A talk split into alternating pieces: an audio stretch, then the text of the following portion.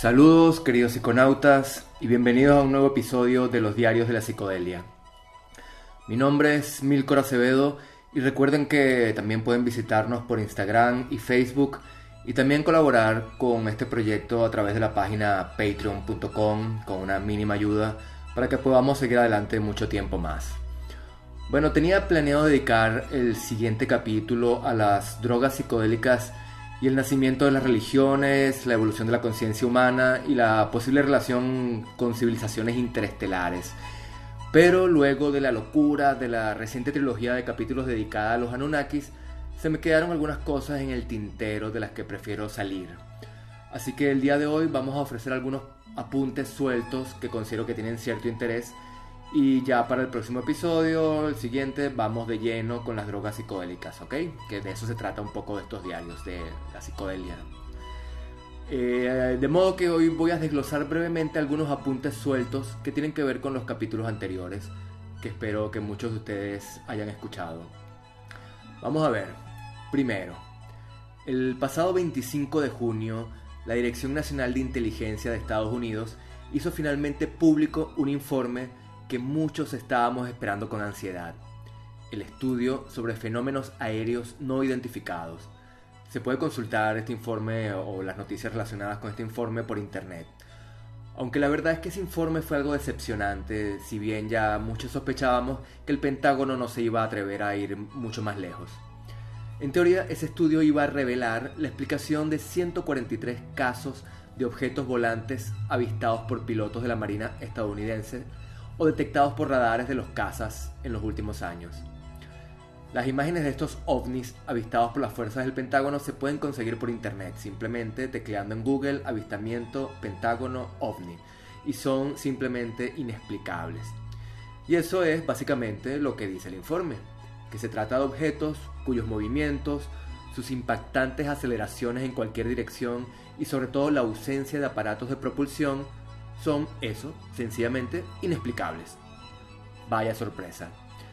El Pentágono se vio obligado a hacer público este informe después de que algunas de estas imágenes se filtraran por Internet. Pero, como he dicho, no han querido soltar más prenda aparte de decir que obviamente no hay explicación para estas imágenes. Es decir, no hay explicación plausible basándose en tecnologías únicamente terrícolas disponibles en la actualidad. Al menos no se descarta en el informe la posibilidad de que se trate de artefactos extraterrestres. Algo es algo, al menos es un buen avance, un buen comienzo, y es que poco a poco el ser humano, es decir, el ser humano racional, va perdiendo el miedo a tocar el tema de la existencia de civilizaciones avanzadas extraterrestres. Sí, algo es algo. Poco a poco irán surgiendo más evidencias e iremos perdiendo el miedo a seguir tocando el tema sin que nos miren como si estuviéramos completamente locos. Otro apunte suelto. ¿Por qué será que en las películas de Hollywood los alienígenas son siempre unos seres absolutamente horrendos? Una extraña mezcla entre langostas, repulsivos insectos y mini tiranosaurios rex, plagados de aguijones, dientes destructores, tenazas o extremidades afiladas, que además, inexplicablemente, son capaces de desarrollar naves espaciales y una tecnología sumamente avanzada. Un poco extraño, ¿no? Para empezar, ¿cómo hacen para ajustar un simple tornillo con esas tenazas?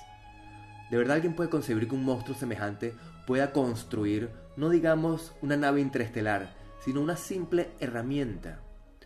No, amigos guionistas de Hollywood, los alienígenas de existir, y por supuesto que existen, no son unos monstruos horrorosos y superviolentos, porque para empezar, de ser tan extremadamente violentos, no habrían llegado a desarrollar una tecnología tan increíblemente avanzada que les permitiese realizar viajes intergalácticos. No, ya se habrían autoaniquilado mucho antes de ser tan violentos.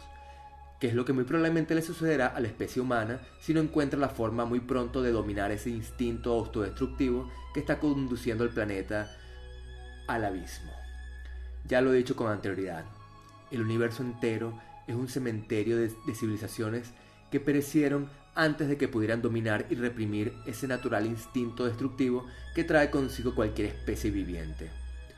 Solo aquellas civilizaciones que han sabido rendirse a la, a la docilidad, a la solidaridad, al pacifismo, a la tolerancia, a la unidad, son las que han sabido sobrevivir y trascender, y por tanto han sabido emplear la tecnología para cualquier otro objetivo que no sea la simple destrucción, como por ejemplo para desarrollar los viajes intergalácticos o más bien interdimensionales.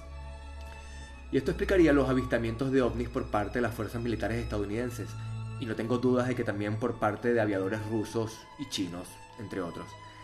Y es que se trata sencillamente de objetos sumamente sofisticados manejados por miembros de civilizaciones altamente desarrolladas y sobre todo pacíficas que no tienen ninguna intención de entablar contacto directo con una civilización tan violenta y poco evolucionada mentalmente como la nuestra. Como mucho, están tomando nota de nuestro proceder y seguro que se encuentran bastante decepcionados. Nos están estudiando, observando, vigilando y puede que muy sutilmente nos envíen una que otra señal dispersa de cuando en cuando que nos haga despertar y enderezar este camino al precipicio que hemos emprendido desde hace demasiado tiempo. Y en realidad es bastante probable que el simple hecho de que se dejen identificar de vez en cuando quizás sea precisamente una de esas señales que nos desean enviar. Señores, los estamos observando. ¿Qué coño creen que están haciendo, estúpidos humanos? Esto explicaría que precisamente en la década de los 50, poco después de la explosión de las bombas nucleares en Japón y del inicio de la carrera armamentística nuclear, se avistaran tantos ovnis en los cielos de todo el planeta, principalmente en Estados Unidos. Señores, yuhu, poquito de cordura por favor, que los estamos mirando. ¿Cuántos secretos no deben de albergar tanto el Pentágono como la KGB? Pero en fin, la industria del cine sabe perfectamente que puede vender muchas más entradas y muchas más palomitas de maíz ofreciendo extraterrestres devoradores de humanos y con atronadores aullidos de T-Rex, en lugar de imágenes de pacifistas alienígenas budistas. Qué aburrido sería eso, ¿verdad? ¿Quién pagaría por una entrada para ver a unos extraterrestres estilizados que vienen en son de paz? Bomba con ellos, carajo. ¿Qué valor tuvo Steven Spielberg hace ya 44 años al filmar Encuentros cercanos del tercer tipo? ¡Qué genio! Nada, sigamos pues embruteciéndonos con Fast and Furious parte 84 y con el último más sangriento y descerebrado videojito, videojueguito de la PlayStation. Qué aburrida la no violencia. Bostezo tras bostezo. De verdad estamos avanzando. Eso es precisamente lo que deben de estarse preguntando los alienígenas allá arriba. Para esto fue el impulso que le dimos a los Homo sapiens hace cientos de miles de años. Para que se la pasen mirando videitos de TikTok y chistes de memes en esas pantallitas luminosas las 24 horas del día. Qué desperdicio de humanidad. Se supone que la conciencia humana se encuentra en continuo progreso, y no tengo dudas de que esto es un hecho verídico. Solo basta inspeccionar los periódicos de hace un siglo para darnos cuenta de cuánto hemos avanzado a lo largo del último siglo. Pero no es un camino lineal, no es una flecha permanentemente ascendente. Hay avances y retrocesos. Es un ritmo pendular. Esa es una de las leyes más básicas del universo explicadas por el hermetismo y el taoísmo, entre otras muchas corrientes místicas. Y estamos viviendo en estos momentos uno de esos periodos de retrocesos en gran parte por cortesía de esos aparaticos luminosos que tenemos adosados las 24 horas en las palmas de nuestras manos. Estoy seguro de que dejaremos nuevamente atrás este periodo de retroceso y retomaremos una vez más el camino ascendente, un cambio de rumbo en el que no tengo ninguna duda jugará un papel fundamental el consumo masivo de sustancias psicodélicas y plantas maestras. La progresiva despenalización en diversos países y en estados federales de los Estados Unidos tanto del cannabis como de la psilocibina de los hongos mágicos, es una buena prueba de ello. Vamos avanzando, qué duda cabe, pero muy lentamente. Nos dará tiempo de trascender antes de hacernos el harakiri. Se convertirá la Tierra en un cementerio más de una especie prometedora, una de tantas. Esta es la gran pregunta que quizás también se están haciendo los visitantes que nos observan discretamente desde el cielo. Tercer apunte. Hablando de empujones interestelares y grandes saltos de conciencia. Otra noticia publicada hace poco en los periódicos de todo el mundo. Se han hecho públicos recientemente tres hallazgos en tres lugares distintos que harán reescribir nuevamente la historia de la génesis del Homo sapiens. Los hallazgos, en una misma semana, son tres fósiles de hace unos 200.000 años. Los fósiles recién descubiertos corresponden a tres nuevas especies de homínidos emparentados con el, Homo sapiens que hasta ahora desconocíamos. El hombre dragón de China, el Homo de Nesher Ramla, Ramla en Israel, y el tercero, hallado en Siberia, guarda relación con los denisovanos. Una vez más pueden consultar por Google tecleando nuevos fósiles Homo sapiens. Con estos tres nuevos descubrimientos son ya ocho las especies humanas distintas descubiertas hasta el momento. Ocho especies humanas que convivieron todas juntas hace 200.000 años, según las más recientes teorías científicas y antropológicas. Y al parecer, las ocho especies distintas se cruzaron entre sí. De hecho, nosotros, los Homo sapiens, somos una mezcla final de estas ocho especies distintas. Tenemos genes de cada una de ellas.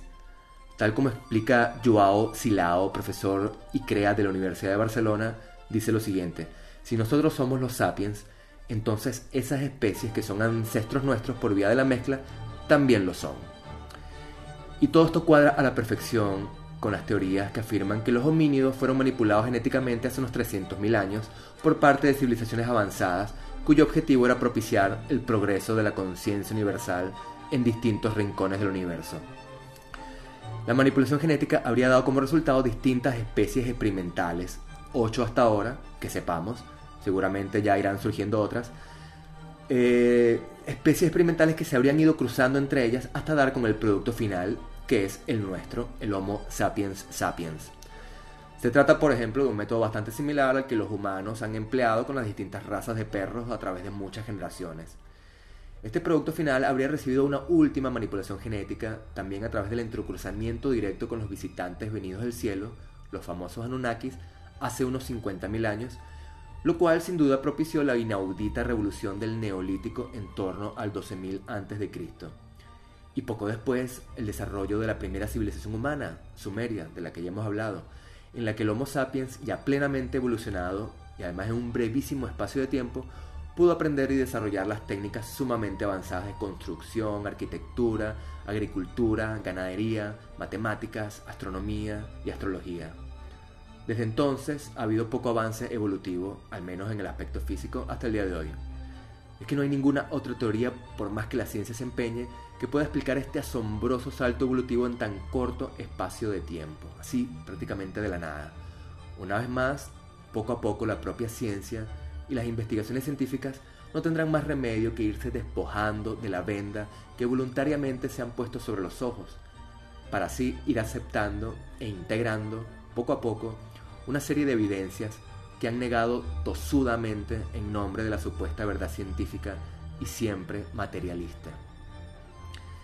Y otro punto adicional relacionado con esto último, acerca del extraordinario beneficio para la humanidad que significaría una alianza entre la ciencia y ciertas inquietudes, digamos, más espirituales. Una alianza que, una alianza que ya observamos hace miles de años en Sumeria, en Egipto, en la antigua Grecia. Quizá nunca el ser humano se aproximó tanto a comprender la verdadera realidad, realidad de las cosas y del universo como en las diversas corrientes místicas previas a la llegada del infame cristianismo hace ya varios miles de años. Vamos a ver. Últimamente he estado pensando que hay una gran contradicción inherente en las personas que se consideran ateas y al mismo tiempo creen en la evolución, que son muchísimos, ¿no? Yo mismo era uno de ellos. Hablan siempre de la evolución en términos científicos, es decir, los científicos y los ateos se sitúan en el campo de la evolución y los religiosos en el campo del creacionismo. O sea, estas suelen ser los, los dos bandos habituales, como si hubiese que escoger equipos o bandos contrapuestos. Se es ateo y se cree en la evolución, o se es creyente y se cree en el creacionismo, o al menos en el diseño inteligente. Pero nunca se han detenido a pensar, los científicos y los ateos recalcitrantes, que ya el propio fenómeno de la evolución es algo extraordinariamente mágico, misterioso, inexplicable, que denota que hay un superpoder, una superinteligencia detrás, que hay un plan, una dirección, un diseño, un objetivo maestro que siempre se repite. Nunca se han detenido a pensarlo. ¿Qué narices es para ellos la evolución? ¿Qué quieren decir exactamente cuando afirman que la naturaleza es sabia? ¿Y qué es la vida exactamente? ¿Cómo se produce la vida? ¿Podrá el ser humano alguna vez crear vida desde la nada sin apelar a alguna forma super básica y previa de vida tal como una célula o una bacteria? ¿Cómo se puede afirmar que la naturaleza es sabia y al mismo tiempo permanecer sumidos en el ateísmo? No lo termino de comprender. Ahora, ¿no? Claro, porque antes pensaba que lo entendía, en mis lejanos tiempos de ateísmo. ¿Por qué no se dan cuenta de la presencia de ese superpoder inexplicable que hay detrás de estos conceptos que todos usan como si estuvieran hablando de algo simplísimo, común y corriente? Nada, nombran a la evolución y ya, se quedan tan panchos y satisfechos. Como si la evolución fuera una maquinita que se pusiera en on, se enciende y ya está, todo explicado. Es la evolución, listo. ¿Y qué hay detrás de ella? Se mueve sola. ¿Qué mueve la evolución? Y lo mismo la naturaleza. No habría que ir un poco más al fondo. Antes la mística y la filosofía lo hacían, hacían al menos el intento de adentrarse en el misterio, pero ahora la ciencia y sus fanatizados seguidores parecen no querer responder a las preguntas eternas, preguntas cuyas respuestas jamás podrán ser reveladas por ningún nuevo descubrimiento científico. Y ojo, no es que yo esté renegando de la ciencia, ni mucho menos. Pero lo que digo es que la ciencia, por más que avance, y espero que lo siga haciendo, no es compatible con la pregunta básica que podríamos describir como ¿por qué las cosas son como son? ¿De dónde vinieron?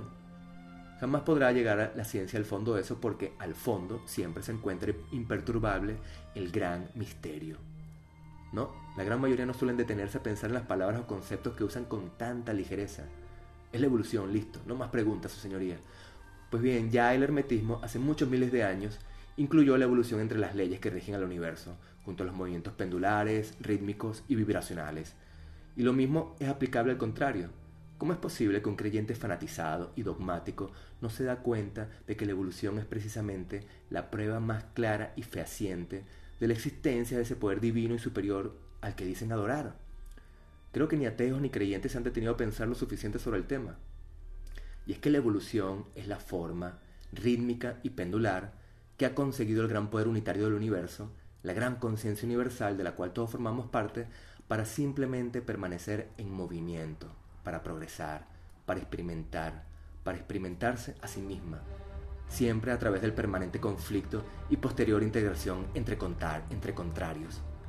Nada permanece quieto ni estable, todo muta, todo cambia, todo fluye. Esto ya lo dijo Heródoto hace un montón de miles de años. Sin movimiento, sin evolución, el propio cosmos colapsaría en un instante. Bueno, y lo mismo sucede con el Big Bang.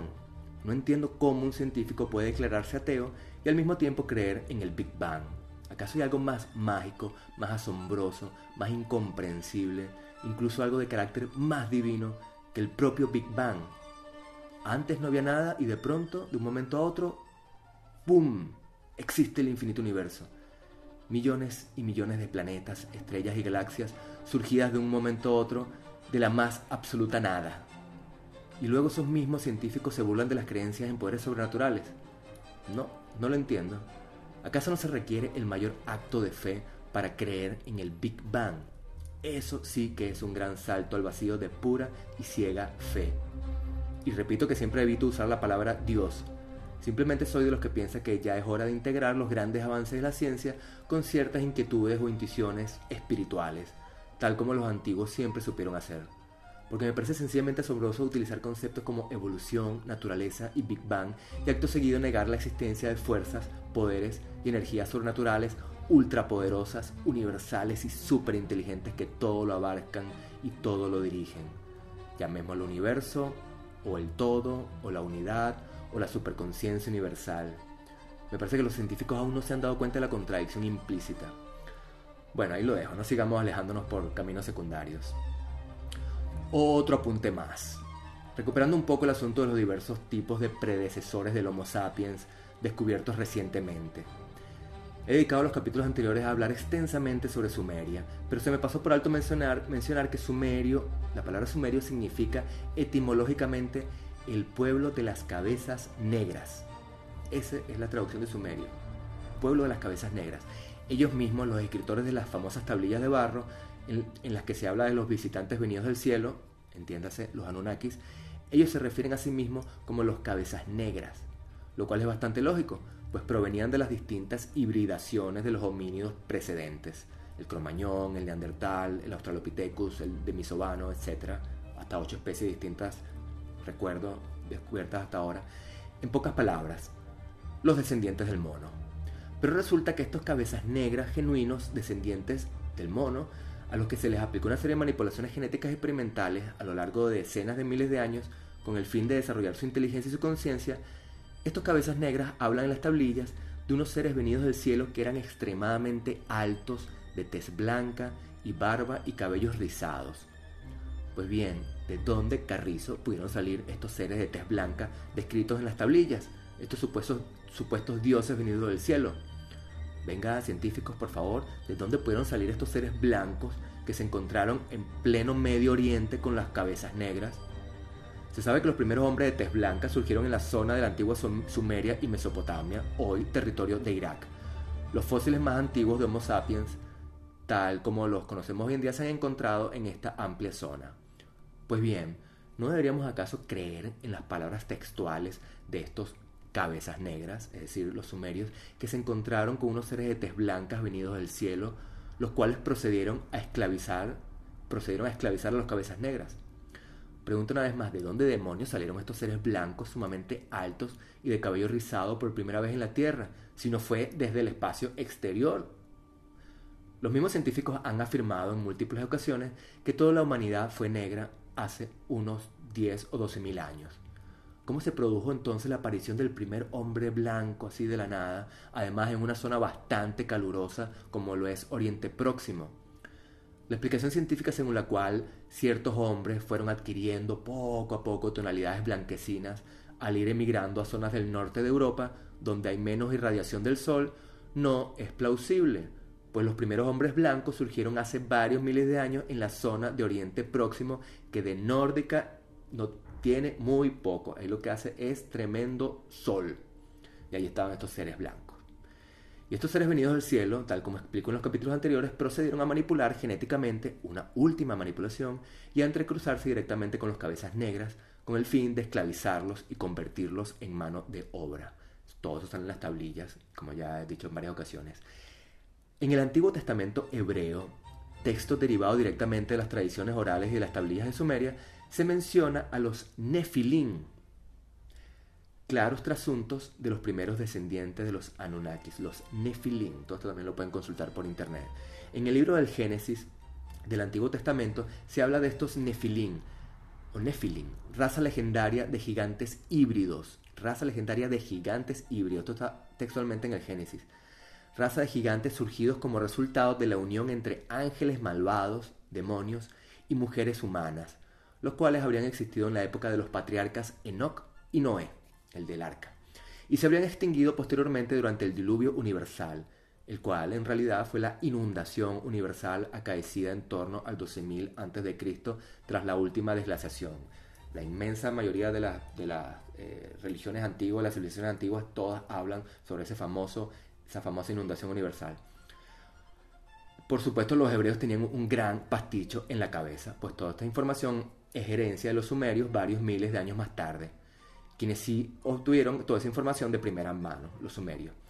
Y del pasticho de los griegos, y del pasticho que los griegos tenían en la cabeza otros miles de años después, ya ni les cuento, sí, sí, era un tremendo mezcla de, de historias. Tergiversación más tergiversación como en el juego del telefonito. Pero lo que sí tengo bastante claro es que los mitos religiosos de la antigüedad en realidad tienen mucho menos de mito y mucho más de realidad de lo que nos han estado contando. Y por último, esta hibridación propiciada por los gigantes blancos, esclavizadores y explotadores sería, sin ir más lejos, la razón que explicaría el carácter del hombre blanco a través de los tiempos y en todas las latitudes del planeta. Un ser ambicioso, codicioso, explotador, conquistador, irrespetuoso con el entorno y la naturaleza, que no se puede quedar nunca tranquilo y cuyo máximo objetivo es siempre el, enriquecimiento personal. Es lo que ha definido al hombre blanco a través de los milenios y en cualquier parte del planeta. Ahí lo tenemos, simple herencia de los Anunnakis, seres venidos del cielo y no precisamente demasiado altruistas ni bondadosos, como en cambio si lo fueron otros visitantes hace 300.000 años, quienes sí se dedicaron a hacer progresar y evolucionar la conciencia del hombre. Estoy absolutamente convencido de que muchos científicos se autocensuran y se niegan a sí mismos a proponer ciertas teorías lógicas que les rondan por la cabeza por miedo a que les tilden de locos y pierdan sus cátedras y sus puestos en las universidades. Y es que proponer que en, los que en los textos fundacionales de muchas civilizaciones antiguas, tales como Sumeria, Egipto, incluso entre los aborígenes en Australia, proponer que en esos textos hay bastante de verdad textual, objetiva y no simplemente metafórica, es un riesgo muy grande que ningún científico se puede permitir si no quiere perder credibilidad dentro de los círculos académicos. Y un último apunte antes de despedirme. Hace una semana hice una nueva sesión extrema o heroica con psilocibina. Ingerí 30 gramos de trufas del tipo Valhalla, que son las más potentes del mercado, hasta donde yo sé. 30 gramos de trufas son más o menos equivalentes a entre 5 y 7 gramos de hongos secos. En fin, una dosis súper potente. Y una vez más, estuve en presencia visionaria de una civilización arcaica y súper avanzada a la vez, plagada de símbolos religiosos un tanto primitivos, los mismos que se nos inculcaron hace muchos miles de años que se han encontrado en, en diversas cavernas por todo el planeta. De nuevo, esa extraña mezcla entre civilización sumeria, egipcia y azteca, los mismos patrones, los mismos símbolos siempre repetidos en todos los rincones del planeta, las mismas arquitecturas piramidales primitivas que también pueblan todas las latitudes. De nuevo, una vez más, la sensación o la intuición de estar en presencia de los Anunnakis. Y lo que me llamó bastante la atención esta vez es la extrema luminosidad de sus trajes, atavíos, símbolos, carruajes, herramientas y templos, mucho color dorado. Luego, días más tarde, caí en la cuenta de que incontables civilizaciones antiguas, las mismas que han hablado de los seres venidos del cielo en incontables culturas, siempre se han referido a estos visitantes como seres luminosos.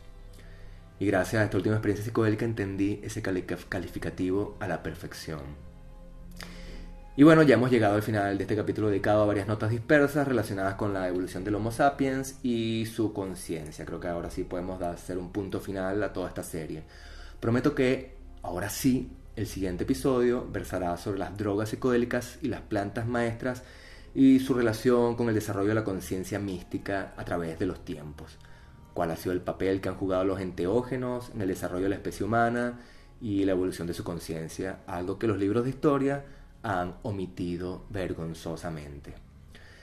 Y bien, recuerden que pueden visitarnos por Instagram y Facebook y dejar cualquier clase de mensaje o comentario en el correo diarios de la psicodelia y también recuerdo que se agradecería muchísimo cualquier tipo de apoyo como mecenas o patrocinador a través de la página patreon.com patreon.com allí buscan en el, en el buscador de creadores a diarios de la psicodelia y pueden optar por cualquier tipo de ayuda desde apenas 2 dólares que no empobrecen ni enriquecen a nadie.